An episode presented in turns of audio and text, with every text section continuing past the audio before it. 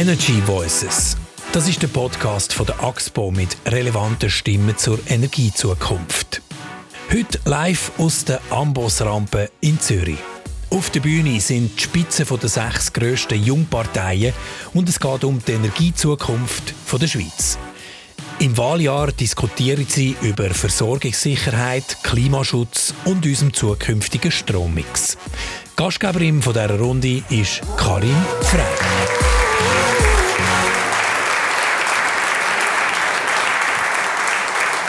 Abend und ganz herzlich willkommen hier zum Live Energy Voices Podcast. Nur so viel im Voraus, nachdem das die Stimmbevölkerung Ja gesagt hat zum Klimaschutzgesetz, ist natürlich die Diskussion jetzt lanciert. Wie schaffen wir es, auf 2050 zu netto null Treibhausgasemissionen zu kommen? das äh, nur ein Thema, so viel auch im Voraus. FDP, SVP fordern Offenheit für Technologien, also sprich für neue AKWs. Links und Mitte ist die, die Haltung mehr, noch mehr Erneuerbare. Mehr sage ich jetzt aber nicht. Vielleicht hat ja eben die nächste Generation andere Ideen. Würde mich sehr äh, freuen, andere Ideen zu hören. Bin natürlich extrem gespannt auch, was sie anders würden machen. Ich begrüße ganz herzlich Stefan Stefanie Gardemann. Sie ist Mitglied von der Parteileitung Junge SVP Schweiz, 21, Jurastudentin in Bern, ist im politischen Haushalt aufgewachsen, ist dann wegen einer Kollegin an die Jugendsession in Bern, hat sich schon immer gern für das eingesetzt, was ihr wichtig ist. Und weil das eben Freiheit und Eigenverantwortung ist, ist sie zu der jungen SVP. Ganz herzlich willkommen Tobias Friner, Vorstand Jungfreisinnige Schweiz und Präsident Jungfreisinnige Bern. 23, von Beruf Unternehmensjournalist für Swisscom. Er hat schon als kleiner Bub in die Politik, hat mit 10 schon Tagesschau geschaut und er hat schon immer gewusst, dass es der Freisinn soll sein, weil er immer Mühe hatte mit starren Regeln und Vorgaben. Er hat seinem Schulleiter sogar mal gesagt, pass auf, irgendwann mache ich dir die Regeln. Ich begrüße ganz herzlich den Marc Rüdisüli, Präsident die junge Mitte, 25, studiert Politik und Rechtswissenschaften und äh, auch er hat ganz klassisch am Familientisch politisiert, vor allem gegen die ältere Schwester, die zu den Jungfreisinnigen ist. Er ist im Debattenclub von der Bekannte. Ihn hat dann in die Mitte gezogen. Das ist dort die Haltung, wo eben genau viele von seinen Themen reflektiert. Dann begrüße ich den Nicola Sigrist, 26, Präsident JUSO Schweiz, studiert Geografie und Raumplanung. Sein Einstieg in Politik der sich mehrphasig verlaufen, kommt aus einer politischen Familie. Sein Vater ist in der Anti-AKW-Bewegung und wo 2015 Politik einen Rechtsrutsch gemacht hat und zu Europa die Migrationskrise kulminiert ist, ist er der JUSO beitreten. Er ist aktiv in der Klimastreikbewegung. Dann begrüße ich Tobias Vögeli, Präsident der Jungen Grünliberalen, 27, Jurist und Finanzvorsteher von Frauen Kappelen. Seine Mutter sagt mitschuldig, dass er in Politik ist. Sie hat ihm immer gesagt, du musst dich einbringen und etwas verändern. Wenn du nichts machst, kannst du auch nicht motzen. Und 2015 mit dem Populismus in ganz Europa haben wir dann gefunden, jetzt Mozi mit. Und das bei den Grünliberalen. Und dann, last but not least, ganz herzlich willkommen, Magdalena Erni, 19, Co-Präsidentin Junge Grüne Schweiz, studiert Volkswirtschaftslehre an der Uni Bern, ist zu Thun im Pfarrhaus aufgewachsen, hat dort einen Haufen Menschen in Not getroffen und ist darum eins von ihren Themen soziale Gerechtigkeit. So richtig politisch aktiv ist sie beim Klimastreik zu Bern geworden, hat unter anderem Demos organisiert und ist, wie gesagt, bei den jungen Grünen. Ganz herzlichen Applaus.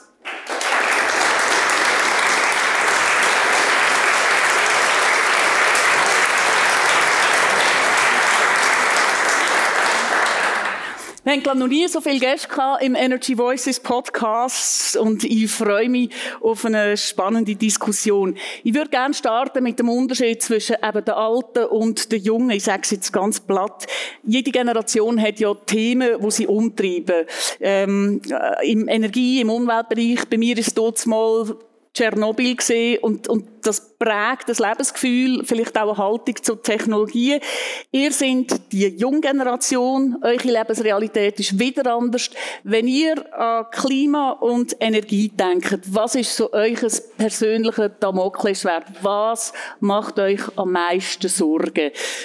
Stefanie, startest du? Am meisten Sorgen macht mir, dass wir keinen Strom mehr haben und vor lauter Ideologie zu keinen guten Lösungen mehr kommen. Furcht vor zu wenig Strom. Ich tue ein bisschen mixen. Magdalena Erni von den Grünen. Ja, Sorge bereitet mir, dass uns die Zeit davonläuft. Wir wissen, seit vier Jahrzehnten die Klimakrise existiert, wir müssen dagegen vorgehen. Gemacht worden ist in der Vergangenheit viel zu wenig und auch heute es passiert nichts. Tobias Vögeli von der Jung GLP. Ja, es klingt relativ ähnlich. Ich glaube, bei uns ist tatsächlich das prägende Thema, dass es drängt. Es drängt extrem und man kann vielleicht so ein bisschen Analogie machen. Ja, so eine junge Analogie, wenn man, wenn man auf ein öffentliches WC muss gehen und man weiss, man muss jetzt einfach wirklich ein Notdurf verrichten, hockt rein und dort sieht man, es hat einfach noch genau ein einziges Papier, WC-Papier. Und so fühlt es sich ähm, aus junge manchmal ein bisschen an, man sollte so viele Krisen lösen, nicht nur im Energiebereich, aber vor allem auch im Energie- und Umweltbereich. Ähm, und das ist ähm, nicht optimal. Ja, und dort gibt es viel Frust. Nicola Sigerist von der JUSO. Ich glaube, die Dramatik ist ein bisschen grösser als WC-Papier aber es läuft aufs Gleiche aus. Wir werden irgendwann einen Zeitpunkt haben, wo es einfach zu spät ist. Und wenn wir das merken, dann können wir es nicht mehr rückgängig machen. Und viele Leute in meinem Umfeld haben Angst vor dem, äh, getraut, sich, äh, oder getraut sich gar nicht mehr daran zu denken, wie in der Zukunft aussieht. Ich glaube, der Generation ist man es schuldig, dass man das ernst nimmt. Marc Rüdisüli, junge Mitte. Ja, ich mache mir Sorgen, dass wir in eine Blockade reinkommen, und zwar auch in eine ideologische Blockade, weil ich finde, genau in dem ganzen Energiebereich haben wir Lösungen auf dem Tisch sind, die wir auch könnten umsetzen könnten. Aber wir müssen aufpassen, dass die ganze Frage mit Wind und, und AKW und so nicht ideologisiert wird, sondern das sind pragmatische Lösungen, die sind umsetzbar. Aber wir müssen sie vorantreiben, wir müssen das ganze Volk können mitnehmen und das ist die große Herausforderung. Und dort habe ich Angst, dass uns das nicht gut klingt. Grosse Herausforderung, das Volk mitnehmen und das in einem angemessenen Tempo. Die Diskussion ist schon fast lanciert. Ich würde aber gerne noch den Tobias Frenner vom Jungfreising hören. Ja, ich glaube, das sind die, die grossen Fragen, die Sie angesprochen wurden. Oder es geht um Ideologisierung, es geht um Radikalisierung. Und was mir Sorgen macht, ist die Staatsgläubigkeit, die vermehrt Einzug hält. Was mir Sorgen macht, ist, dass man sich auf einen Staat verlassen und dass man nachher das Gefühl hat, dass es keine anderen Lösungen mehr gibt. Und durch, durch das gefährden wir unseren Wohlstand. Wenn wir uns zurückbesinnen, ist der Wohlstand dasjenige, welche, wo uns überhaupt dazu hergeführt hat, dass wir heute das Klima so schützen können, wie wir es können. Also Angst vor weniger Wohlstand. Äh, ich würde glaube ich dort anhängen, beziehungsweise du, wo gesagt hast, kein Strom mehr, Chaos. Ähm, Zauberkarte und dann haben wir das Thema erledigt und ich weiß, das brennt dem Tobias Frenner unter den Nägeln und der SVP und der FDP glaubt generell ist, bitte gern wieder äh, technologieoffen und AKWs. Wir diskutieren das kurz mit allen und nachher gehen wir dann aber weiter. Sagt, warum? Stefanie. Jetzt haben wir das Klimagesetz angenommen. Wir müssen jetzt unbedingt darüber reden, wie wir Bandenstrom können sicherstellen können. Wasser können wir nicht mehr ewig ausbauen. Das ist ein wichtiger Faktor. Aber jetzt gilt es einfach auch sicherzustellen, dass wir eben nicht abhängen von Witterung und so weiter, sondern dass unsere Wirtschaft kann weiter funktionieren, damit wir auch Geld haben und die monetären Möglichkeiten haben, damit wir die Umwelt können schützen können. Weil nur so gelingt es. Und da müssen wir jetzt einfach über AKW und über andere Technologien reden. Weil es funktioniert nicht, dass man einfach sagt, das ist das eine und der Rest ist nichts. Tobias, ich sehe, du nickst, darum äh, gehe ich irgendwo auf eine Gegenseite. Der Tobias Vögeli von der jungen GLP hat die Hand oben. Ja, merci. Ja, also ich bin einverstanden, wir müssen Technologie offen sein und ich bin auch nicht extrem Fan von diesem AKW-Verbot. Es ist einfach eine sehr theoretische Diskussion und das, was Politikerinnen und Politiker ja gerne machen. Sie bauen Luftschlösser. Die Wahrheit ist, heute will niemand in der Schweiz ein AKW bauen. Es rendiert nicht, ein AKW zu bauen.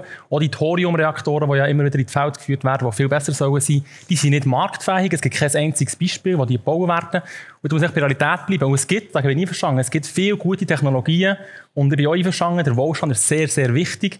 Und der ist der entscheidende Punkt die ganze Energiewende ist eine Goldgrube. Also, wenn wir es schaffen, aus Schweiz zum Silicon Valley vor grüner Energie, vor Energiewende zu werden, dann verdienen wir uns eine gute Nase. Und dort irgendwie so zu herstellen, es wäre entweder AKW oder oder fossile oder Wohlstand. Ich glaube, das ist extrem verkehrt, genau umgekehrt. Sag mir schnell, was wär's? Darf, aha. Ja, du darfst gut, aber sag mir schnell noch. Du hast gesagt, es ist eine Goldgrube. Was wäre Goldgrube? Die ganze Technologieentwicklung, es gibt Innovationsmöglichkeiten ähm, in diesem Bereich. Innen. Also, sei das beim Speicher, ähm, beim Speicher also Power to X aus, aus, äh, aus Thematik, wenn man schafft, das Speicherproblem zu lösen, beispielsweise, wo ja ähm, treibend ist für Stromlücken oder der eigentliche Grund für Stromlücken, dann ähm, dann wäre das, wär das extrem gut vermarktbar, weil das haben alle Länder genau das gleiche Problem. Also im Prinzip, im Prinzip sagst du, wir haben eine ETH, wir haben Forschung, wir haben gute genau. Leute, wir haben quasi das Umfeld, wo man Technologien könnte vorwärts treiben und letztlich auch skalierbar machen. Tobias, wenn wir schon von Luftschlössern reden, oder, das ist noch interessant. Ich glaube, wir bauen eben keine Luftschlösser, sondern wir probieren Lösungen anzubieten. Und für uns ist völlig klar, dass die Lösungen so aussehen, dass man genau gleich die erneuerbare Energie vorantreibt. Aber was wir wissen, und das ist kein Luftschloss, ist, dass schon 2035 sicher fast ein Drittel Strom wird fehlen. Und wenn wir sagen Luftschlösser bauen, oder, wenn, wenn der Tobias Vögeli von Power-to-X-Technologie redet, das ist ein Luftschloss, oder? Das ist eins von diesen Luftschlössern. Genau gleich, wie man kann sagen, dass zum Beispiel dass, äh, dass der, der Reaktor von vierter Generation ein Luftschloss ist. Aber ich glaube, wir müssen schlussendlich jetzt darüber diskutieren, dass wir schon heute 99% CO2-freien Strom produzieren. Und wir müssen darüber reden, dass wir für die Zukunft müssen Lösungen finden müssen, die eben für alle Bestand haben und die nachhaltig sind. Und dort hat das Technologieverbot überhaupt keinen Platz. Gut, du hast gesagt, äh, Power äh, to X, ein Luftschloss, und da hat sich der Widerstand geregt. Einerseits beim Nicola Sigrist von der JUSO und bei der Magdalena Erni von der Jungen Grünen. Ladies first. Ja, es ist so, 2025 Stromklapp haben, bis wir ein neues AKW haben, geht es mindestens 20 Jahre. Die politischen Mehrheiten sind jetzt nicht da. Wir haben momentan noch ein Moratorium, das man muss ähm, überwinden quasi. Wir können nicht bis 2025, wir können nicht bis 2035 neue AKWs bauen. Wir reden hier gar nicht vom Abfall, wo noch nicht geklärt ist, wie wir den genau wollen lagern. Wir reden nicht davon, dass heute niemand darin investieren will, weil es zu teuer ist. Es ist wirklich, es gibt x Argumente, die dagegen sprechen.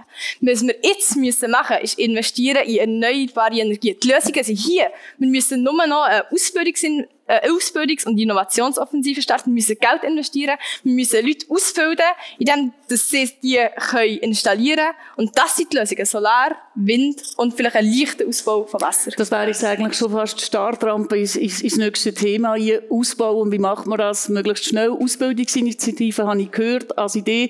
Ich werde das Wort noch gerne kurz dem Nicola Sigrist geben und allenfalls hat der Marc Rüdisüli von der Jungen Mitte auch noch etwas zu sagen. Ich bin Nicola. Ja, ich bin froh, dass wir jetzt schon fast beim nächsten nächste Thema sind, weil es ist ja ähm, auch ein Ausdruck vom Argumentationsnotstand, dass wenn man nach 40 Jahren Debatte und jahrelanger Klimabewegung dann endlich ein Klimaschutzgesetz kann verabschieden, wo eine Mehrheit, eine klare Mehrheit der Bevölkerung dahinter steht, dass dann äh, am Abend, am gleichen Abend, zehn Jahre Rückschritt gemacht wird und man wieder über AKWs diskutiert. Glaube, Klimaneutral. Wie? Klimaneutral. Es ist aber keine, es ist keine sinnvolle Zukunftsdiskussion. Man hat die Diskussion ja eben abgeschlossen, wie man zum Schluss kommt, dass Nachteile offensichtlich überwiegen. Sie überwiegen bezüglich Kosten, sie bezü äh, überwiegen bezüglich Risiken und sie überwiegen bezüglich der Frage von der Endlagerung. Ich komme aus dem Kanton Zürich. Wir sind jetzt ausgewählt als Standort, aber der Standort wird noch 20 weitere Jahre nicht stehen. Ich will, dass wir darüber reden, was braucht es denn, damit man den Pfad, den man jetzt eingeschlagen hat, mit dem Ausbau der Erneuerbaren, der ja enorm zugenommen hat in diesem Jahr, dass man den verstetigen bzw. noch beschleunigen. Weil ich glaube, als ähm, Verfechter ähm, von, von Machtgläubigkeit würde ja nicht mal äh, den Freisinn abstreiten, dass das momentan die günstigste Option ist und dass es sinnvoll ist, das jetzt auch wirklich auf, auf ein solides Fundament zu stellen. Ich bestreite das sogar nicht. Das ist sehr wichtig, ich bestreite das nicht. Jetzt redet einfach Tobias vom drüber, jungen Freisinn. Genau, wir müssen einfach darüber diskutieren und ich glaube, das, das Verbot, das wir dann gemacht haben, das ist auf sehr einer emotionalen Debatte fußet das und ihr müsst schon sehen, oder? Die, die Technologie hat wahnsinnig viele Fortschritte gemacht und ich glaube, gerade jetzt, wo wir das Klimaschutzgesetz, und das ist aus meiner Sicht sehr wichtig, sie angenommen hat, ist eben der Zeitpunkt da, wo wir können und wo die Möglichkeit wieder besteht, dass wir die Technologie können diskutieren können. Und ich glaube, das ist sehr, sehr wichtig ihr habt ja da, so viel ich weiss, dann auch äh, eine Initiative geplant genau, die für Technologie. Initiative, genau, Offenheit. Genau. Trotzdem jetzt noch vielleicht die salomonische Mitte, der Marc Rüdisüli. ja, ich finde die ganze Diskussion um jetzt AKW ein bisschen absurd, weil wir haben eigentlich die Diskussion mal geführt. Wir haben sie im 2017 geführt mit der Energiestrategie, wo wir gesagt haben, auf welchen Pfad möchten wir gehen. Es hat einen sehr klaren Grundsatzentscheid gegeben vom Schweizer Volk. Also gilt es jetzt, dass Politik der auch umsetzt. Und dort haben wir eine sehr pragmatische Energiepolitik verfolgt, die wir immer noch verfolgen, wo wir sagen, wir lassen die AKW so lange laufen, wie sie sicher sind und machen nicht so einen Fehlentscheid, wie das Deutschland macht, wo dann plötzlich muss ich das Kohlekraftwerk ähm, ähm, aufschalten, das bringt überhaupt nichts. Aber jetzt haben wir uns die Zeit wirklich erkauft, mit denen, dass wir das Start KW länger laufen. Aber genau die Zeit müssen wir auch nutzen, um die erneuerbaren einheimischen Energien endlich auszubauen. Und darum müssen wir uns jetzt nicht wieder in die AKW-Diskussion stürzen, sondern endlich schauen, wie überzeugen wir das Volk, wie können wir politische Mehrheiten schaffen, damit wir bei Wind, Solar und Wasserkraft noch mehr ausbauen können. Wenn wir die internationalen Gegebenheiten anschauen, dann kommen wir nicht darum herum, dass wir wieder die, die äh, Kernkraftwerkdiskussion führen. Die EU hat beschlossen, dass Kernkraft eine grüne Technologie ist. Wenn wir sehen, in den Ländern um uns herum, abgesehen von Deutschland, spielt Kernkraft sehr, sehr eine wichtige Rolle. Und dementsprechend müssen wir uns diesen neuen Gegebenheiten auch anpassen. Gut können es nicht verschließen. Danke vielmals, Tobias Frehner. Ich glaube, wir lassen das an dem Punkt sein. Wir können sagen, ähm, es ist eigentlich gleich wie, wie bei den älteren Parteien, oder? für, für einiges. Aber äh, spannend, lassen uns vorwärts schauen. Wie müsste denn das laufen? Wie könnte das sein, Magdalena Erni? Ähm, irgendwo habe ich gelesen, äh, die Idee wäre bis 2030 100 Prozent Erneuerbare. Äh, das stellt ein paar Hürden. Zum Beispiel die Tatsache, ähm, dass die Leute daheim via Gemeinsabstimmung können sagen, äh, äh, kein Windrad im Garten und, und all die Sachen, die schönen, die erneuerbar wären, will man dann lieber nicht. Wie kommt man um das herum? Man muss die Bevölkerung ganz klar einbeziehen, und zwar von Anfang an. Man muss mit der Bevölkerung reden, man muss die Bevölkerung also beteiligen. Ich glaube, aber wir lenken hier ein bisschen ab von der Debatte. Es ist so, wir haben wahnsinniges Potenzial. Wir haben enorme Flächen an bereits verbautem, zersiedeltem Boden hier in der Schweiz, wo wir jetzt nur noch müssen brauchen für die erneuerbaren Energien. Wir müssen alle Dächer, wo das Sinn ergibt, was logisch ist, müssen wir Solar drauf tun. Wir, wir brauchen genau das Gleiche bei Parkplätzen, bei bereits zersiedelten Sachen. Ähm, das ist der Weg, den wir jetzt müssen gehen und nicht einfach irgendwie weiter Orte, die noch unberührt sind in der Schweiz, es selten ist, zu klatschen. Ich glaube, es ist eine andere Sache, wenn es in einem Skigebiet ist, zum Beispiel, wo bereits verbaut ist. Ähm, Solaranlagen müssen aber dort her, wo bereits die Siedlung stattgefunden hat. Also gut, das Votum für Solaranlagen, vor allem eingebauten Gebiet. Stefanie, gute Idee von der jungen SVP. Solaranlagen sind gut und die sollen auch dort herkommen, wo sie sollen. Und es gibt auch sehr viele Leute, die Solaranlagen bauen. Wir haben das auch, wir haben ein kleines Häuschen in den Alpen, wir haben dort auch Solarpanels drauf. Aber es gibt einige Sachen, die ich finde, werden nicht berücksichtigt und muss man auch mehr mit der Wissenschaft vielleicht zusammenarbeiten. Weil nur erneuerbare Energien, das funktioniert nicht. Sagst du noch, was wird nicht berücksichtigt? Dass es Flatterstrom ist und dass wenn die Sonne nicht scheint, dass es dann keinen Strom gibt. Dass wenn der Wind nicht weht, dass es auch keinen Strom gibt. Und Wasserkraft ist wichtig, das ist gut. Wir haben die Grimsel Staumauer, wo wichtig ist, dass wir die erhöhen. Aber da können wir auch nur noch 2,5 Terawattstunden für den Hausbau. Und das längt nicht für den Bedarf. Also ich glaube sogar, so, sogar weniger. Sogar weniger 1,25 bis 2 Terawattstunden, wo noch geht. Also die, die, die, die, ganzen 15 Projekte genau. äh, vom runden genau. Tisch sind glaube ich 500 äh, Gigawattstunden, so viel ich weiß.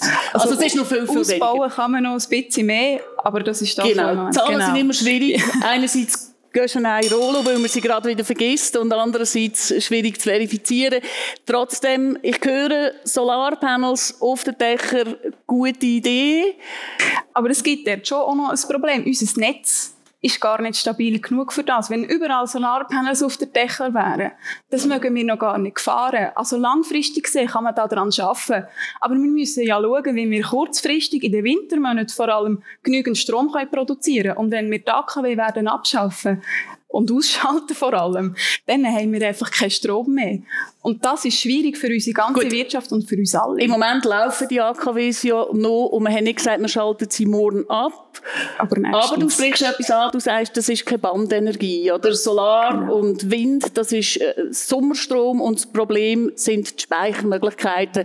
Äh, ich weiss nicht, haben die Jungliberalen beziehungsweise ja. die, genau, Jung-GLP, genau. Grünliberalen. Wir sind auch sehr Liberale sicher natürlich. Das jetzt genau. Ja, Nein, die, ja. die wahren Liberalen haben auch noch mehr. hey, auch noch mehr Bitte sehr, Tobias Auf jeden Fall, also meine, die Problemanalyse, muss man sagen, ist nicht, ist nicht schlecht. Oder wir haben ein Problem mit dem Netz, das stimmt. Wir haben Problematik, dass, dass äh, die ganzen erneuerbaren ähm, nicht einfach auf Knopfdruck produzieren, sondern Abhängigkeit haben zu Wind, zu Wasser, zu ähm, Solar. Aber Flatterstrom ist es nicht. Oder? Man muss so sehen, wo, ähm, wo, wir, wo wir uns bewegen. In Deutschland beispielsweise werden Windparks abgestellt, wenn es zu fest windet, eben genau darum, weil man keine Speichermöglichkeiten hat, respektive nicht alles ins Netz kann, äh, kann speisen, weil es eine Überlastung äh, äh, gibt. Und dort ist der entscheidende Punkt, den wir müssen ansetzen müssen, wir müssen Netz ausbauen, was wir ja jetzt machen Und zum anderen, und da sind wir halt beim Speicherthema, wir müssen Speichermöglichkeiten finden. Und Power-to-X ist eben ist kein Luftschloss, das gibt es schon.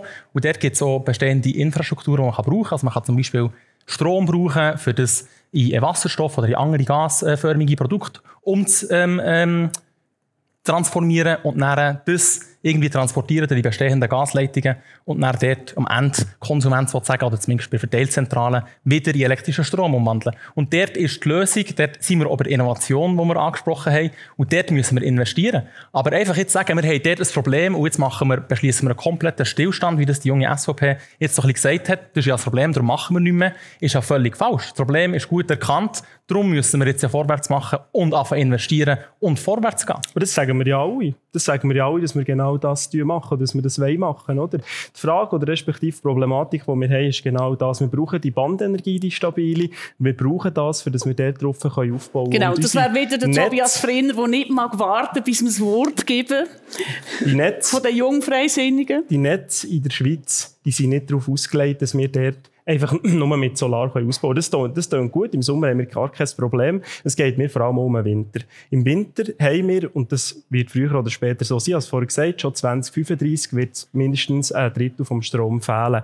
Es werden im Winterhalbjahr 10 Terawattstunden Strom fehlen. Und was machen wir dann? Wir müssen den Strom importieren aus dem Ausland. Gut, danke vielmals, Tobias. Nicht so einfach. Ich sehe, er wird, bald, er wird bald zum alten Freisinn übertreten und dort wortmächtig argumentieren. Das Wort bitte an Nikolaus Sigrist von der JUSO. Für einmal sind wir ganz respektvoll und unterbrechen nicht. Aber ich glaube, die Erkenntnis hast du jetzt gerade im letzten Satz gesagt, das ist nicht so einfach. Das behauptet aber auch niemand. Ich glaube, zu suggerieren von einer einfachen Lösung ist, indem man sozusagen sich auf eine Technologie fokussiert. Niemand würde, ja, aber mit eurer, mit eurer Rhetorik tun genau so, als würde auf eine Technologie fokussieren. Das Relevante ist, dass man eine Gesamtstrategie braucht. Und es gibt unzählige Konzepte, wie man kann mit erneuerbaren Energien in einer Kombination, Windenergie ist übrigens keine Sommerenergie, sondern genau Winterenergie. Der Wind kommt, blast mehr äh, im Winter. Das kann Teil sein von einem Gesamtkonzept. Und da, tatsächlich, da würde ich sagen, sind wir heute an einem schlechten Punkt. Weil der Bundesrat und auch die Kantonsregierung, die haben tatsächlich kein Gesamtkonzept, wo sie den Anspruch erheben, über die nächsten 30 Jahre eine Energieplanung zu machen. Jetzt heisst das, man muss wegen dem die Augen äh, zumachen. Muss man wegen dem sich aus dieser Debatte flüchten? Nein, logischerweise nicht. Das absolute Gegenteil. Die Frage ist, erstens, wer übernimmt den Lead? Können wir da einfach völlig auf den freien Markt, auf, auf, eine, auf einen Wildwuchs setzen bei den Erneuerbaren? Nein, können wir nicht. Es braucht eine klare ähm, Strategie, es braucht eine klare Investitionslogik, dass jemand da das Ruder in die Hand nimmt. Dann schafft man das auch wirklich. Und wer ist das? Letzte, wer ist der jemand? Ich, meiner Meinung nach ist das die öffentliche Hand. Ich glaube, wir haben in der Schweiz einen enormen Vorteil, dass wir eben genau die Energiewerke noch nicht privatisiert haben in den letzten Jahrzehnten, sondern dass wir eine direkte demokratische Kontrolle haben, sogar über ein AXPO, auch wenn ich mir da wünschte, dass sich in näher dran ist an der öffentlichen Hand. Das ermöglicht uns, sorry, das ermöglicht uns, dass wir genau können den, den strategischen Ausbau ähm, forcieren, wie wir haben die Infrastruktur, die das macht. Letzter Satz, nachher höre ich. Letzter Satz ähm, von wegen Netz funktioniert nicht. Ja, also wir müssen, die, wir müssen die ausbauen. Aber für die AKW vor 40, 50, 60 Jahren haben wir genau das Gleiche auch müssen machen, weil die AKWs sind in ein Netz hineingekommen, das überhaupt nicht auf so eine zentrale Energieversorgung ausgerichtet ist. Wenn wir es damals geschafft haben, dann werden wir es ja 60 Jahre später mindestens auch schaffen. Gut, das ist ein Steilpass, weil ich noch zurück zu der Frage, die ich ganz am Anfang gestellt habe. Wie machen das denn, dass die Leute Ja sagen zu Infrastrukturbauten, zu einem Hochspannungsmast, wo es eine Ewigkeit geht, bis, bis, bis die Leute finden, ja, das ist in Ordnung. Das Windrad ist noch eins, oder? Wie holt man die Leute ins Boot längert wirklich der Diskurs mit der Bevölkerung? Ich würde jetzt behaupten, nein, ich habe schon so ein Projekt begleitet als Mediatorin und am Schluss gibt es einfach eine Gemeinsabstimmung und man sagt, man hätte gerne den Abstand von Windrad zu Windrad bei 850 Meter und da lohnt sich der Windpark nicht. Also die Leute wollen eigentlich nicht, wenn es nicht absolut zwingend nötig ist, oder? Und das wäre die Frage an dich, Margarete Süli von der jungen Mitte, wenn der Staat würde sagen, hm, nationales Interesse, geht vor über alles. Wir hebeln den ganzen demokratischen Zirkus aus.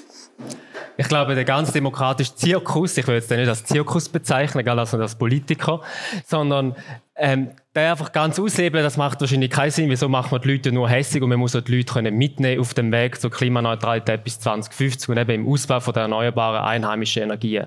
Aber dort muss man schon, und ich glaube, dort muss eben Politik den Leuten klare Wein schenken, oder? Und einfach sagen, wir müssen jetzt die Energien ausbauen, gerade im Wind, gerade im Solar und eben auch die bisschen Wasserkraft, die wir auch noch können, müssen wir machen. Also müssen wir verkürzte Verfahren machen. Wir können nicht mehr überall da äh, Verbandsbeschwerderecht und alles noch über Jahre ziehen. Ich meine, letztes Jahr haben wir kein einziges Windkraftwerk gebaut. Das kann es ja eigentlich nicht sein, oder? In der Situation, wo wir sind und die Diskussion, die wir die ganze Zeit führen. Also die müssen verkürzt werden.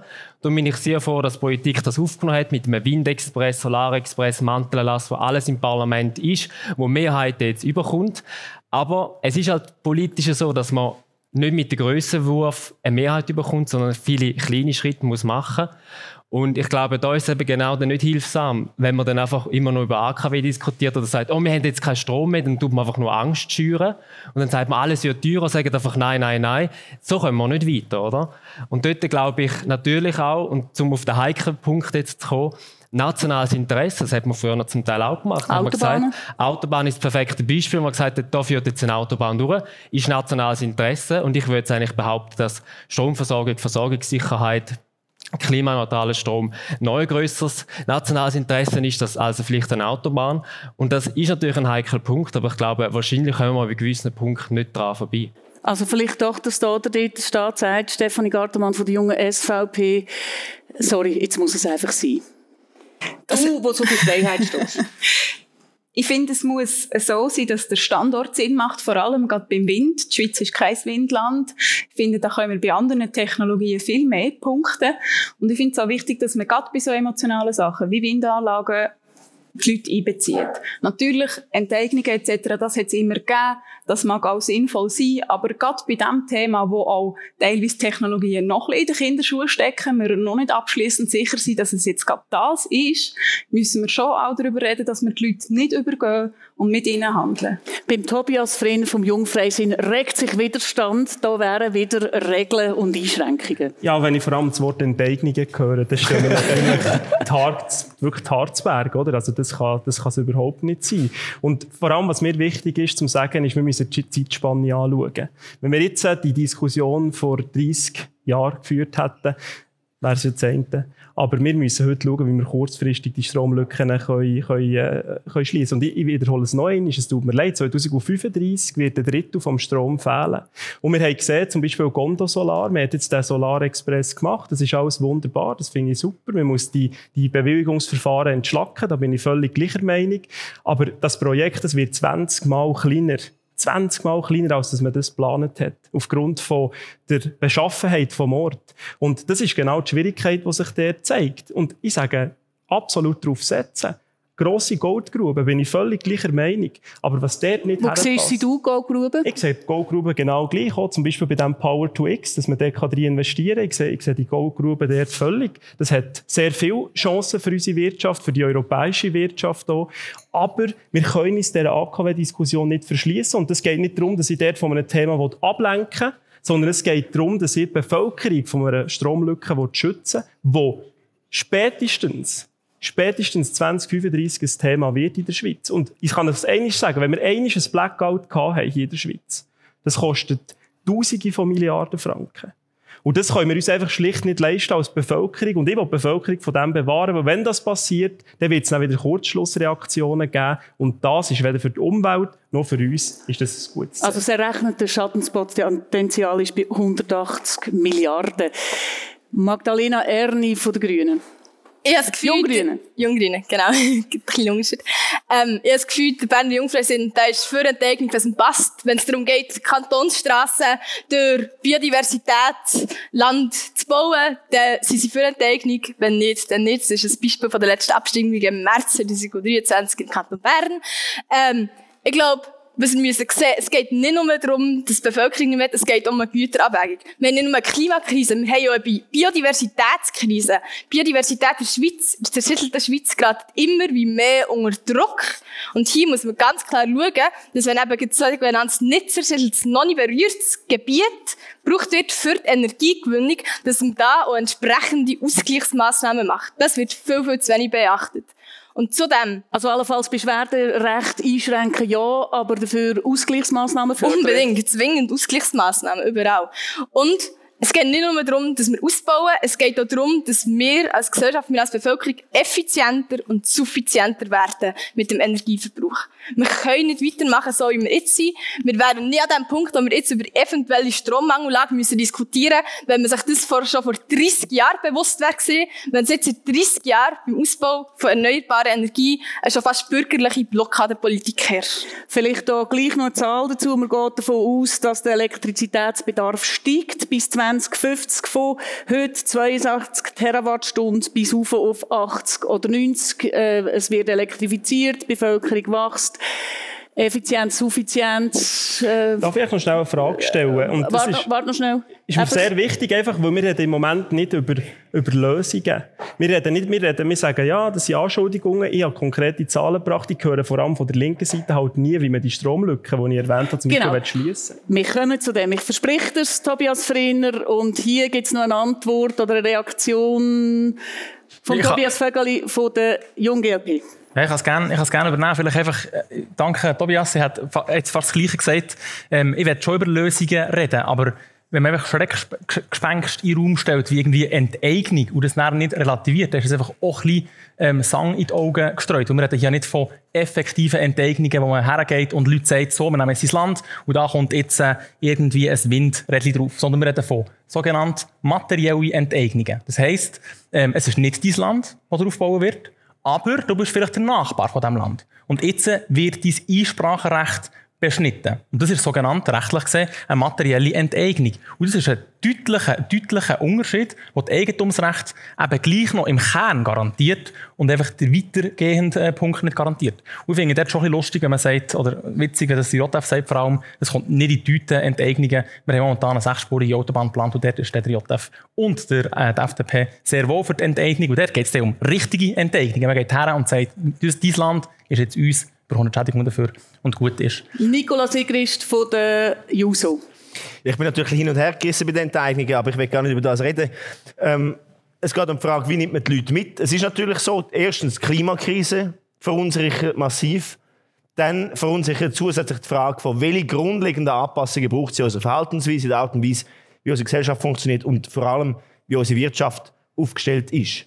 Und ich glaube, die Unsicherheit begegnet man am besten, indem man gesamthaft Politik ausrichtet auf, auf Bedürfnisse der Bevölkerung. Und was das heisst SVP, konkret? Ja, gerne. Was die SVP natürlich ähm, fast schon perfektioniert hat, ist soziale Ängste gegen andere Inhalte auszuspielen. Perfektioniert heisst nicht, dass es ehrlich wäre. Weil die SVP, wenn es nachher konkret darum geht, und da ist leider auch die junge SVP dabei, wenn es konkret darum geht, die sozialen Ängste materiell denen zu begegnen, dann sind sie wiederum nicht dabei. Also, was heisst das? Also, sorry, schnell, der Vorwurf ist, äh, dass sie nur sagen, was nicht geht, aber nicht sagen, was geht wenn es zum Beispiel im Parlament darum geht, okay, wir wollen eine sozial gerechte Finanzierung von Klimamaßnahmen, von der Energiewende, wir wollen dafür sorgen, dass der Energiepreis oder der Gaspreis nicht weiter steigt, dann äh, hat die SVP, zumindest jetzt im Kanton Zürich, wo, wo ich im Kantonsparlament sitze, jedes Mal dagegen gestimmt. Logisch, aber um das geht es gar nicht die Kampagnenmethode der SVP. Ich glaube, es geht darum, sozial gerechte Klima- und Energiepolitik schafft es eben mehr Leute mitzunehmen, weil die sozialen Ängste wegfallen. Nachher kann man auf Augenhöhe darüber diskutieren, okay, welche Massnahmen braucht es. Aber die Leute müssen zumindest nicht Angst haben, sie würden sozial runterfallen. Gut, da wären da wär die Lösungen, oder? Wie machen wir es sozial gerecht? Äh, Stefanie Gartemann von der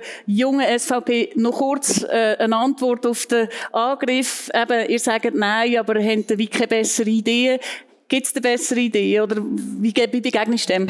Also die, die heute hier Angst schüren, soziale Angst, sind nicht mehr, das sind ihr, indem dass ihr sagen, dass 2050 einfach die Welt untergeht. Wir sagen einfach, wir müssen Technologie offen sein und gewisse Technologien kennen wir vielleicht noch gar nicht, die dann gut werden sein. Meine Power also du redest, gar, du redest gar nicht jetzt von Atom oder so, sondern... Atom, da muss man auch drüber reden, aber das ist eine langfristige Diskussion. Wir werden nicht bis in 2035 ein neues Atomkraftwerk auf Platz haben. Das ist uns auch nicht klar. Aber wir müssen die Diskussion neu führen, weil wir neue Ausgangslagen haben. Wir haben im Winter zu wenig Strom und das ist nicht soziale Angst schüren, sondern das ist ein Fakt, wo wir müssen darüber reden, wie wir das lösen wollen, weil das ist dann auch soziale Ungerechtigkeit, wenn wir nachher keinen Strom mehr haben im Winter.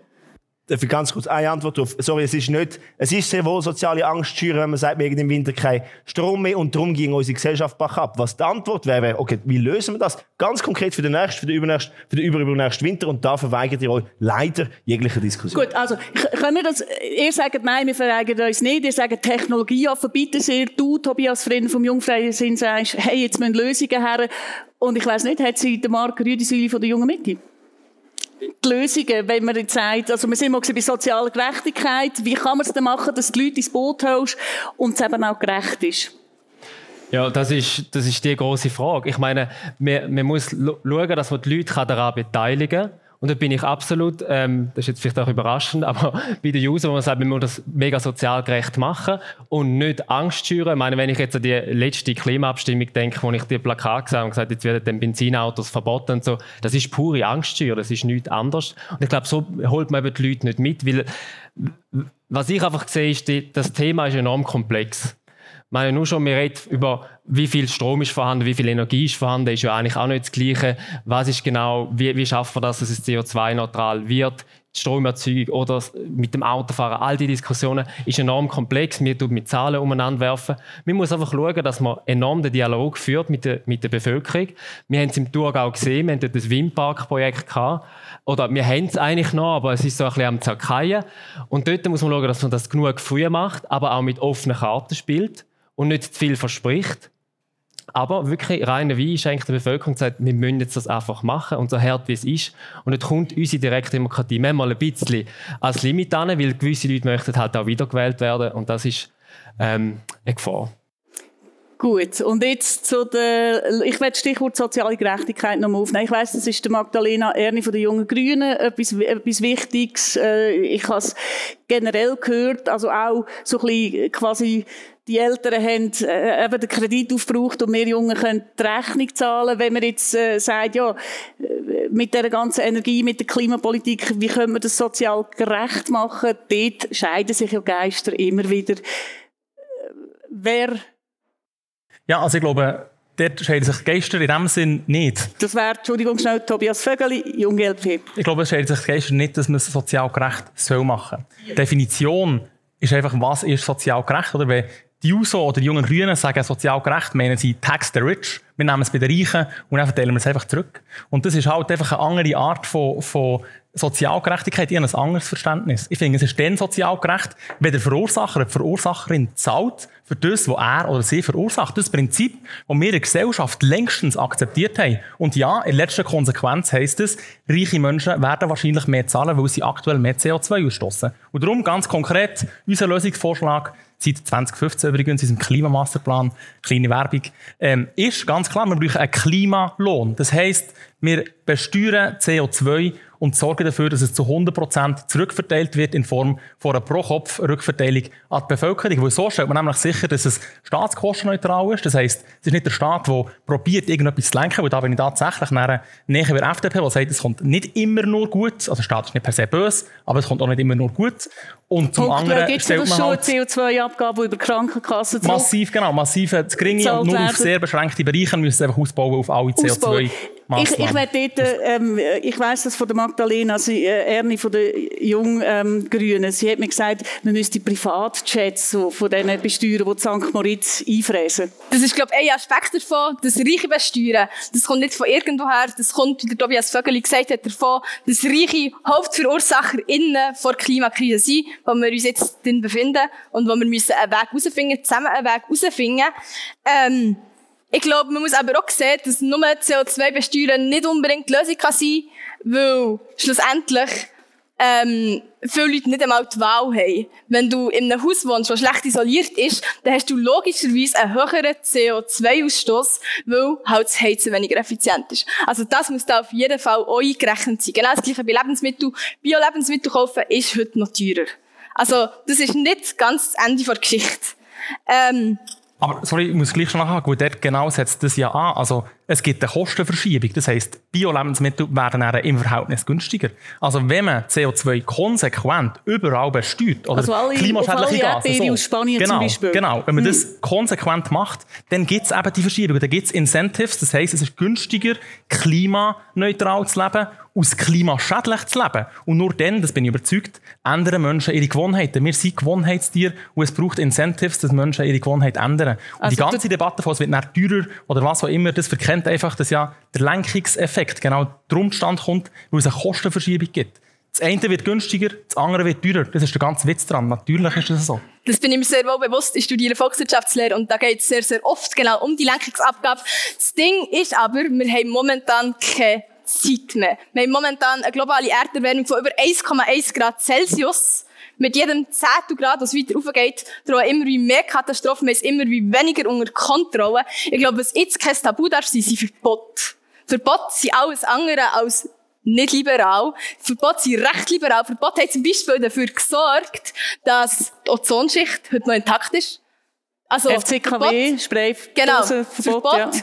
Die Kreativität befeuern und sie sorgen dafür, dass wir zügig vorwärts gehen, dass wir schneller Lösungen finden, die Lösungen finden, die wir jetzt brauchen. Also für Geschwindigkeit darf es auch mal ein, ein Verbot sein.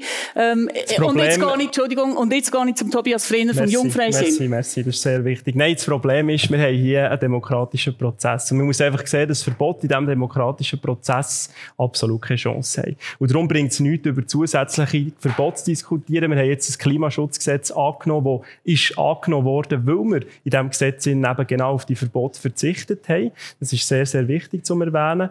Und ich glaube, das, was einfach wichtig ist, zum, zum darüber zu diskutieren, und das müssen wir nicht ablenken mit, mit Besteuern von den Reichen. Wir haben es gesehen in Norwegen, die wandern ab. Das bringt nichts. Was wir müssen diskutieren ist, wie können wir die Länder in Europa mit CO2-freiem Strom versorgen. Das ist die Kernfrage, die heute hier diskutiert werden Und dort müssen wir Lösungen finden. Ich weiss, jetzt hast du gerade wieder AKW. Und in der, nein, nein, ich sage, wir müssen auch Demokra im demokratischen Prozess eine Lösung finden, die schlussendlich verhält und auch vor dem Volk verhält. Jetzt das Klimaschutzgesetz ist der erste Schritt. dazu. Okay, aber sag mal, wenn wenn es Klimaschutzgesetz- wenn jetzt, wenn's jetzt nicht AKW wäre, was wäre was wär deine Alternative? Hast du noch eine Wir andere? brauchen, wir brauchen das. Wir brauchen, wir müssen möglichst uns breit abstützen, für das wir, es braucht auch Impo- Importe, Stromimporte aus dem Ausland. Es braucht Versorgung im Inland, die gut ist. Es braucht Ausbau von erneuerbaren Energien. Nur wenn wir diese mehrgleisige Strategie können fahren können, werden wir in Zukunft und in der näheren Zukunft genug Strom haben, für das ihr euer Handy noch laden könnt, oder? Das ist das Thema, das ist die Diskussion, die wir müssen führen müssen. Marc Rüdisüli von der Jungen Mitte. Das ist das, was ich am Anfang angesprochen habe. Was ist, was ist meine Sorge, dass man da eben wieder in die ideologische Blockadehaltung hineinkommt?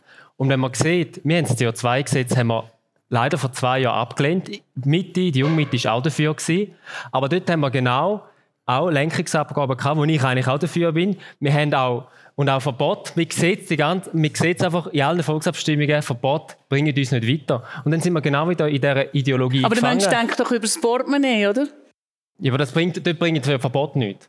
Also, wenn, oder, wenn der Mensch denkt über das Portemonnaie, das ist klar. Aber genau dort hat man nachher, gibt man nachher zum Beispiel der SVP oder auch zum Teil uns wieder Argumente, wo man kann sagen hey, es wird teurer zum Beispiel, oder hey, wir verbieten das, das ist die Konsequenz von dem, und so nimmt man die Menschen einfach nicht mit.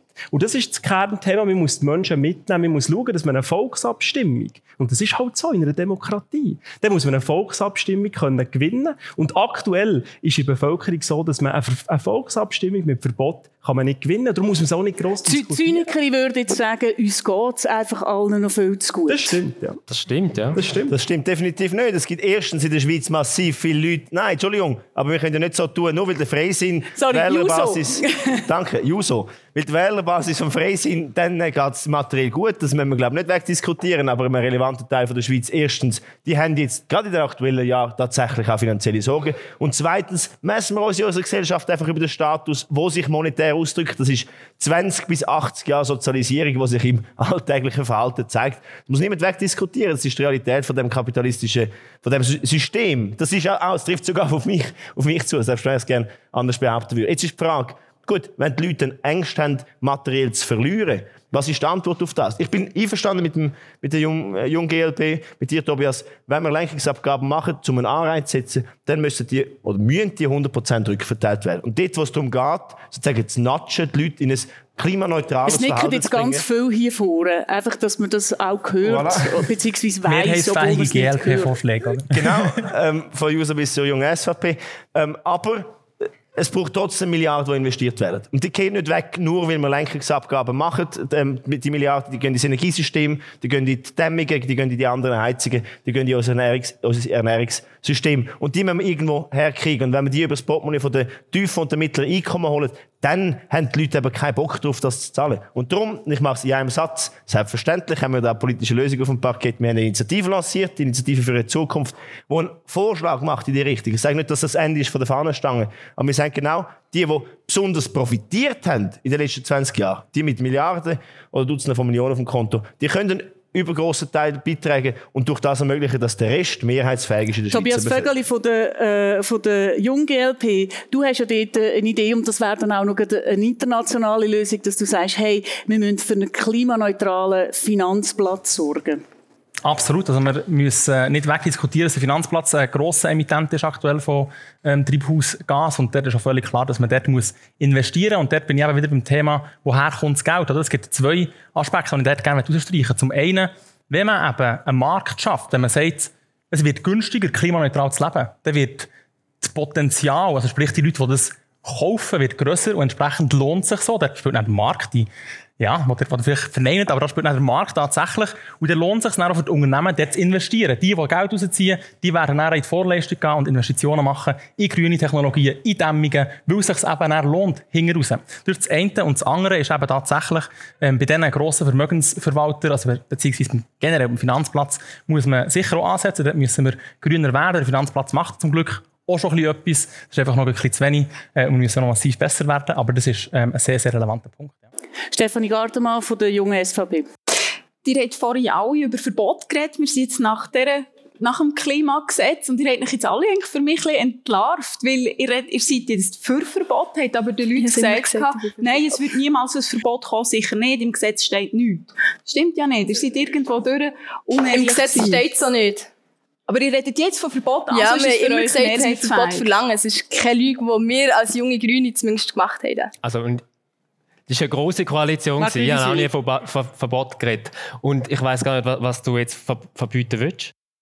Nein, Sie, ihr habt vorher von Verbot geredet, dass Technologien sollen verboten werden. Und das ist der falsche Ansatz. Wir sind noch nicht, noch nicht an dem Zeitpunkt, wo wir können sagen das ist die eine Technologie, die uns aus dem raus wird führen. Nein, wir müssen immer noch offen sein, investieren und die Leute auch investieren in die Technologien. Warum sind die Technologien auf dem fortschreitenden Ast? Weil man die Leute investieren und nicht ihnen das Geld aus dem Säckel rauszieht, sondern ihnen die Freiheit lässt. Und das ist wichtig. Auch den reichen Leuten die Möglichkeit geben. Die Unternehmen, die investieren in neue Technologien und auch die Leute, die können. Aber das ist alles auch immer eine Kostenfrage. Also richtig, richtig. Deine, deine Angst ist, dass, äh, wenn man es bei den und die müssen ja nicht zwingend reich sein, die Unternehmen mal primär, aber wenn man es, wenn in der Wirtschaft holt oder dort holt, dass das quasi dann ein Backlash ist drauf, dass sie sagen, ja, jetzt müssen wir Steuern zahlen, jetzt können wir nicht mehr investieren. So. Ja, weil wenn das Geld zum Staat geht, fehlt nachher das Geld im Unternehmen für die Investitionen. Und wir haben nachher, wir haben immer noch die Situation, wo ich finde, dass man offen muss sein und können investieren, wo es Sinn macht und wo so attraktiv ist. Power to X ist eine gute Sache, aber es ist im Moment noch nicht attraktiv genug. Es ist noch zu langsam, man muss es noch ausbauen, es ist noch zu teuer. Und Tobias Freiner, junger Freisinn. Was, was mir ein sehr grosses Anliegen ist, oder, das finde ich jetzt ein bisschen schade, und jetzt seht ihr auch, warum das es in der Politik oftmals einfach nicht vorwärts geht. Wir diskutieren jetzt verschiedene Sachen von links bis rechts, anstatt dass wir über Lösungen reden und über Tatsachen reden. Und Tatsache ist, dass wir müssen, und das sage ich als Freisinnig, ist mir sehr wichtig, Nachhaltigkeit, wir müssen von den fossilen Energieträgern wegkommen.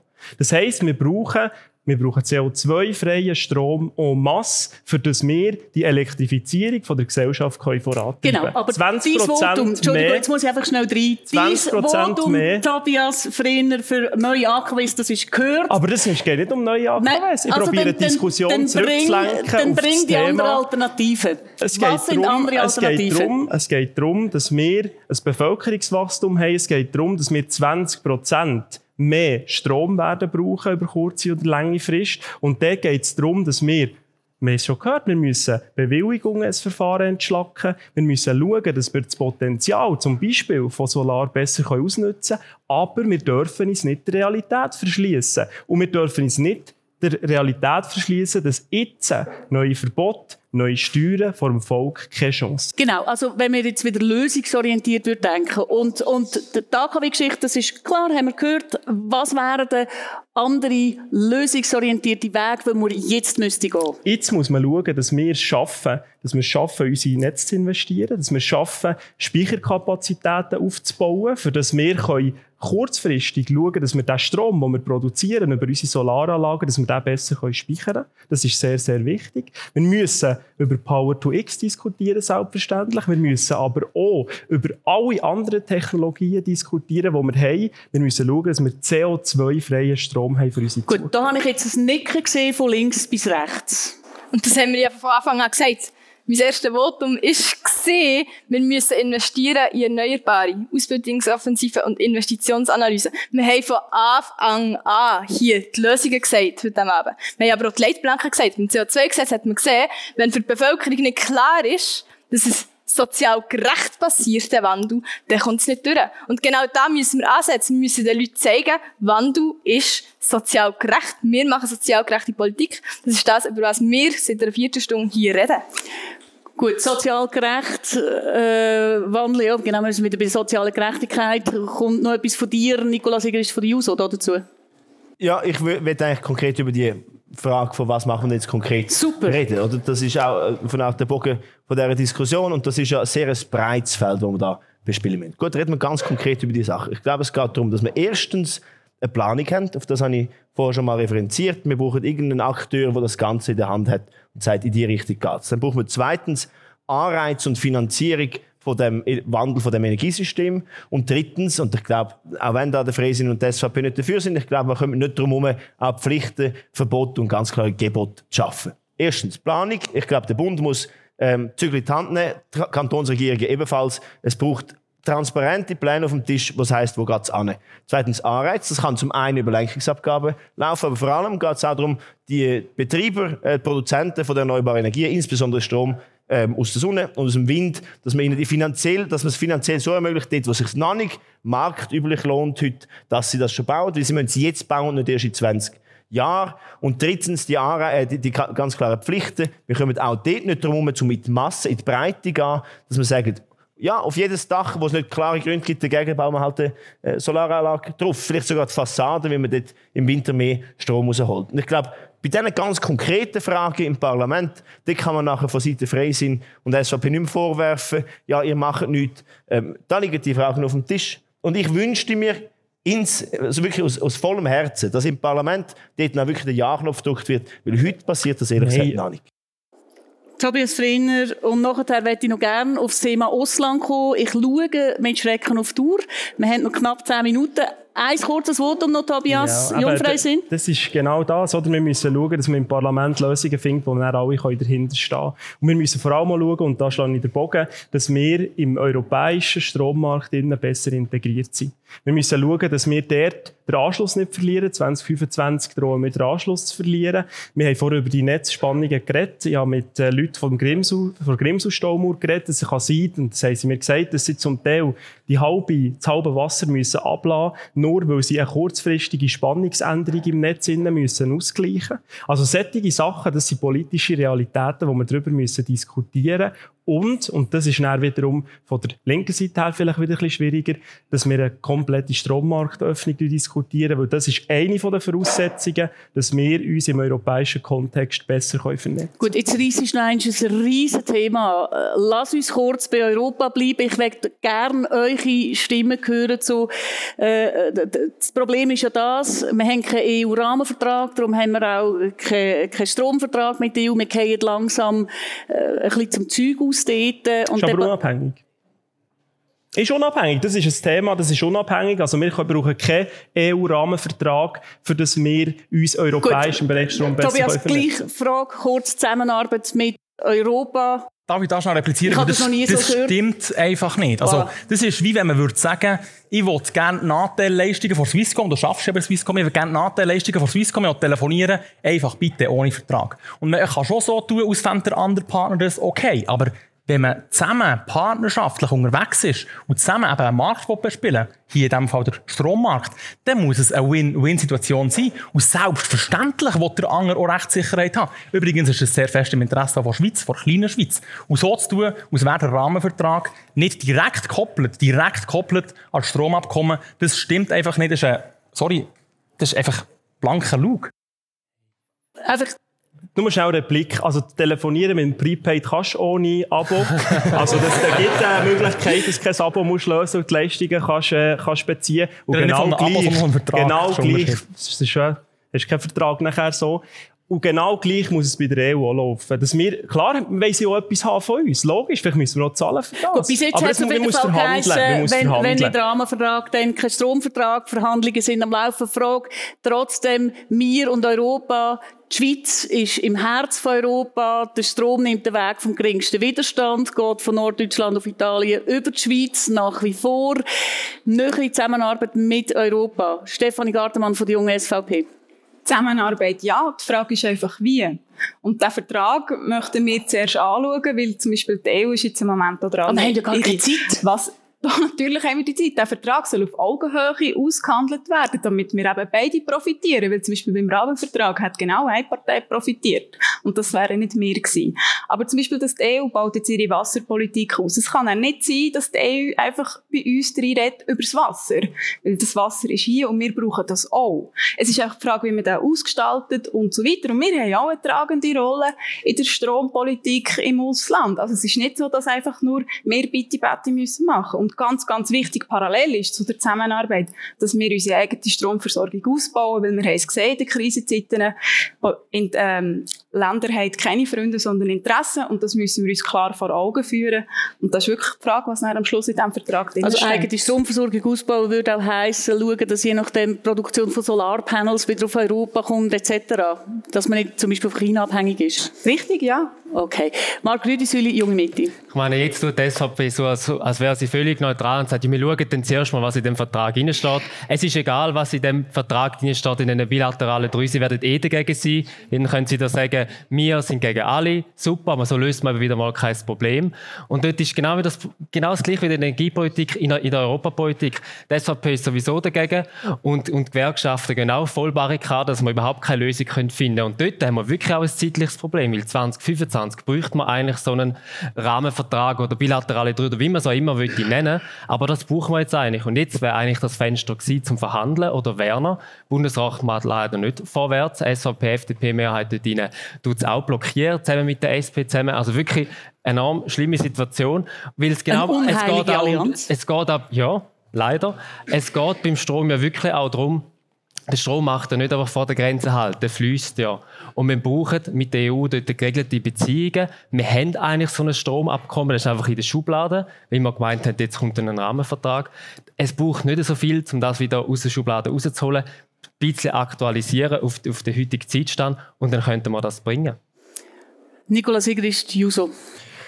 Es waren erstaunlich viele Schulzuweisungen dafür, dass sich mit immer so unideologisch gibt. Aber mit dem kann ich leben. Wir sind schon bald glaub, unterwegs wie die alte Garde. Ähm, es stimmt. Die Mitte kann froh sein, dass das gescheitert ist, das Rahmenabkommen, bevor es ähm, vor das Volk gekommen ist, weil in dieser Form wäre es vermutlich einfach nicht durchgekommen. Also das ist, glaube ich, eine Realität, die alle anerkennen, auch wenn man es öffentlich nicht zugeben kann. Jetzt geht es um die Frage, wie haben wir den Zugang zu dem Strommarkt? Und tatsächlich ist äh, aktuell eine sehr blöde Ausgangslage, dass die EU will, dass wir total unseren Strommarkt liberalisieren, damit wir möglicherweise Zugang haben für ein zukünftiges Strommarktabkommen.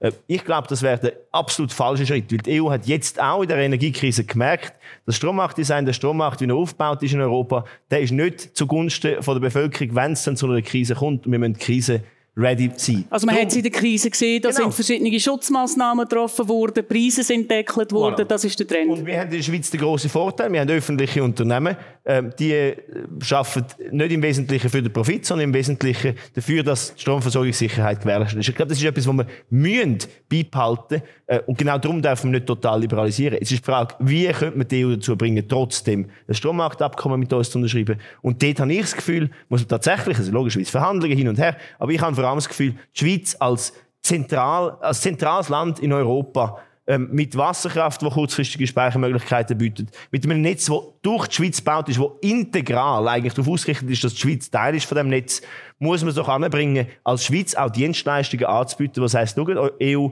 wir schaffen es, euer System stabiler zu machen, indem wir einen Teil von unseren Infrastrukturen zugunsten von dieser Systemstabilität europaweit zur Verfügung stellen. Heute machen wir das nicht. Heute sind alle Stromwerkbetreiber auf sich allein gestellt, machen selber etwas, äh, knuspern an ihren eigenen Profit um.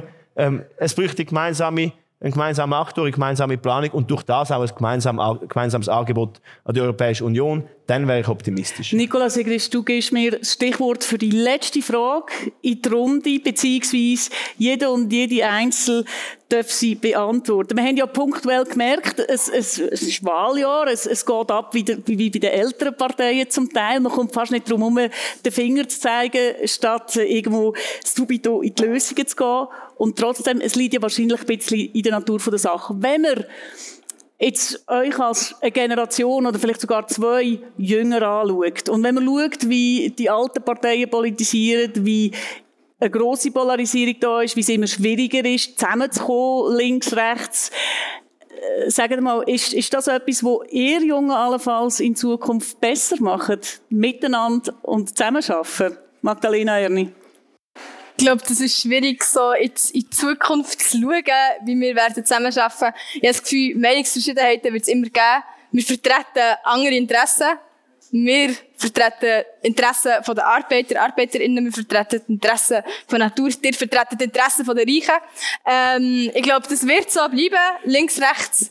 Ich hoffe natürlich, dass wir zusammen eine Lösung finden. Es wird notwendig sein, dass wir zusammen eine Lösung finden. Also das Ziel dass ist die klar, Klimaneutralität... Man muss ankommen, aber man müsste zusammenspannen. Tobias Vögeli von der Jungen GLP. Also ich, ich, gebe, ich gebe recht, wenn man tatsächlich weiterhin so schwarz-weiß denkt und ähm, sich auch massiv überschätzt aus der Schweiz, wie ich das vorhin von Nicolas Sigurus gehört habe und äh, vor, normalerweise eigentlich von SVP gewöhnt bin, dann wird es tatsächlich schwierig, aber ich glaube, es ist weniger zu zusammenarbeiten. Ich glaube, ähm, die Schweiz oder die Demokratie lebt vom Kompromiss. Man muss zusammenkommen und zusammen Lösungen finden. Man muss nicht nach unisono gleiche Meinung haben. Man muss sich darauf einigen, dass ein Kompromiss ähm, gut ist. Das heisst, man gibt irgendwo ein Stückchen, irgendwo bekommt man ein Stückchen und am Schluss ist das dann ähm, das Einzige, das mehrheitsfähig kann sein und das Einzige, das langfristig kann verheben kann, weil eben alle Interessen sich drinnen wieder finden. Und das dauert dann aber wieder uhuere lang.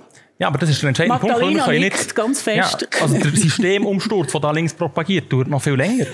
Also nein, das muss, muss ich klar einschränken. Wenn wir tatsächlich ein System umbauen dann reden wir nicht von einem Zeithorizont also, von fünf oder zehn Jahren. Gut, reden wir von vorwärts schauen, allenfalls zusammenarbeiten, äh, wenn wir das wie versuchen, auf eine positive Endnote zu bringen hier.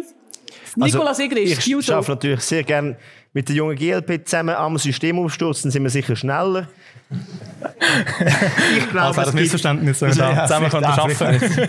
das ist eine falsche Brille. Ähm, ich glaube, es gibt wie gewisse Fakten, die sind relativ unverrückbar. Und die Fakten geben uns die Physik vor. Das ist in dem Fall bei der Klimakrise einfach die Menge an CO2, die man ausstoßen, die Menge an Treibhausgasemissionen, die man ausstoßen. Und von dieser Position werde ich mich nicht wegbewegen, selbst wenn es für den realpolitischen Kompromiss Bewegung braucht. Aber schlussendlich müssen wir alle Parteien auf den, auf den Punkt bringen. Früher oder später, entweder werden wir gezwungen von der Natur dazu, oder wir schaffen es mit einer gewissen Vernunft vorher schon. Ich werde das ähm, die nächsten 10 und 20 Jahre versuchen mit anderen Parteien. Ich hoffe, dass die Vernunft früher als später kommt. Wenn sie nicht kommt, dann werden wir den Kompromiss Also die Juso setzt auf Vernunft. Wie sieht es bei der jungen Mitte aus, Marc Rüdisüli? Meine, es ist überhaupt kein Problem, dass wir unterschiedliche Meinungen haben, jetzt als Junge oder irgendwann in 30 Jahren als Ältere. Und von dem lebt ja Politik. Aber das Problem ist, dass man immer mehr einfach auf schwarz-weiß denken geht und einfach sagt, ich fordere und fordere und fordere und wenn meine Forderung nicht erfüllt wird, dann sage ich einfach nein. Und das ist das, was unser System nicht vertreibt. Unser System ist genau auf das ausgelegt, dass wir eben Konsens haben, dass man irgendwann sagt, ja gut, von meinen Punkten sind 7 von 10 erfüllt, bei dir 6 von 10, gut, das ist doch mal eine Lösung. Gehen wir einen Schritt vorwärts, wir haben die Welt noch nicht ganz gerettet, werden wir auch nie mit einer Vorlage oder wie auch immer. Aber die kleinen Schritte müssen einfach passieren. Und wenn ich jetzt zurückschaue auf die letzten 20 Jahre, sind wir in enorm vielen Themen, nicht nur Energie. Es geht um Altersvorsorge, es geht um Gesundheitspolitik, es geht um ganz viel anderes, wo man die kleinen Schritte nicht mehr hat können machen weil Bundesratsparteien einfach nicht mehr gesagt haben, jetzt reissen wir uns da mal zusammen, sondern dass man wirklich immer auf die Blockadepolitik gegangen ist. Man hat sich über alles empört, über jedes bisschen. So schürt man Ängste, so tut man Emotionen hochkochen, wo eigentlich nicht müssen hochgekocht werden. Und das blockiert uns enorm für die nächsten 20, 30 Jahre. Und das tut ja genau mich als junge Person so beängstigen. Und darum möchte ich, dass man die Mitte stärkt und vor allem das auch dann am 22. Oktober macht. Ah. Du tust so alt, Mann. Der Werbespot zum so Schluss. Alt. Tobias Frenner, Jungfrei sind kleine Schritte machen, miteinander zusammenarbeiten. Und du hast es ein paar Mal gesagt, wir müssen auf Lösungen finden. Ja, das ist meine Hauptmessage. Wir müssen Lösungen finden. Was man halt immer ein bisschen, oder wir reden immer von dieser Polarisierung. Was man ein bisschen vergisst, wenn natürlich die Mehrheiten weniger klar sind, dann ist die Polarisierung natürlich auch höher. Und die Mehrheiten sind halt nun mal im, im, vor vier Jahren verändert worden. Mittlerweile ist es halt so, dass die Polarisierung dort äh, ein bisschen höher ist und das gehört halt dazu. Und äh, aus, dem, aus dem Grund darf man sich auch nicht von dem irgendwie verunsichern. Und mir hat jetzt gerade ein bisschen, äh, ein bisschen verwirrt. Also Magdalena gesagt, wir kämpfen nicht für das Gleiche, eigentlich schon, sondern wir kämpfen für einen Erfolg erfolgreiche Schweiz. Wir kämpfen MOE für eine CO2-neutrale Schweiz. Und die Frage ist halt einfach, was sie dort verwerten wo man vertreten. Und dort haben wir Unterschiede. Bei der Art und Weise haben wir Unterschiede. Und dann geht es darum, eine Vorlage zu zimmern, die schlussendlich bei euch eine Mehrheit hat. Und das ist die Aufgabe vom Parlament. Und wird in Zukunft euch sein ganz herzlichen Dank, Tobias Frenner und Stefanie Gartenmann, junge SVP. Du hast das letzte Wort. Oh la la. Ist das gefährlich? Vielleicht, wir sehen es jetzt. es ist wichtig, dass wir vor allem, das ist mir heute Abend ein bisschen zu fest untergegangen, dass wir vor allem mit den Leuten und für die Leute Lösungen finden.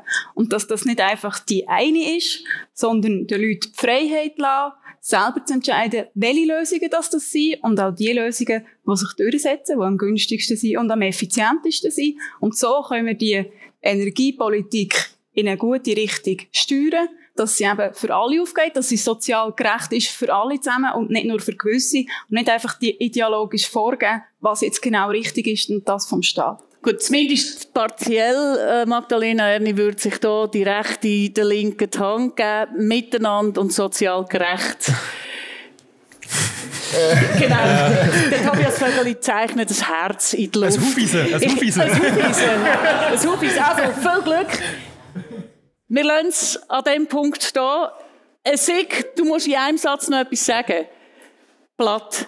Ich glaube, wir verstehen etwas anderes sozial gerecht. Der Nikolaus Egrisch hat es vorher gesagt, das von redet von sozialer Gerechtigkeit, was ich machen will, bei der Umsetzung bremst sie das einzelne Mal. Ach, jetzt fangen wir wieder von vorne an. Also gut, die Schlange, die Schlange beißt sich in Schwanz. Ganz, ganz herzlichen Dank euch allen, dass ihr mitdiskutiert habt. Ähm, wir können noch länger, das auf jeden Fall. Wir haben jetzt eine gute Stunde diskutiert. Das ist der Energy Voices Podcast mit äh, der Spitze von den Jungparteien zur Energiezukunft Schweiz. Nur, dass es auch noch gesagt ist, äh, der Podcast macht keine Sommerpause. Im nächsten Monat, im August, besuchen wir das Bedretto Lab. Das ist ein Felslabor ganz tief im Gotthardmassiv. Dort experimentiert nämlich die ETH, wie man geothermischen Strom sicherer und vor allem skalierbar könnte produzieren. Also, wir schauen weiterhin in die Zukunft miteinander. Heute mit euch ganz herzlichen Dank. Stefanie Gartemann, Magdalena Erni, Tobias Vögeli, Tobias Frenner, Nicola Sigrist und Marc Rüdisüli. Merci. Energy Voices. Das ist der Podcast von der AXPO. Wir freuen uns auf Ihr Feedback via Mail auf podcast.axpo.com oder auf Twitter unter dem Hashtag Energy Voices.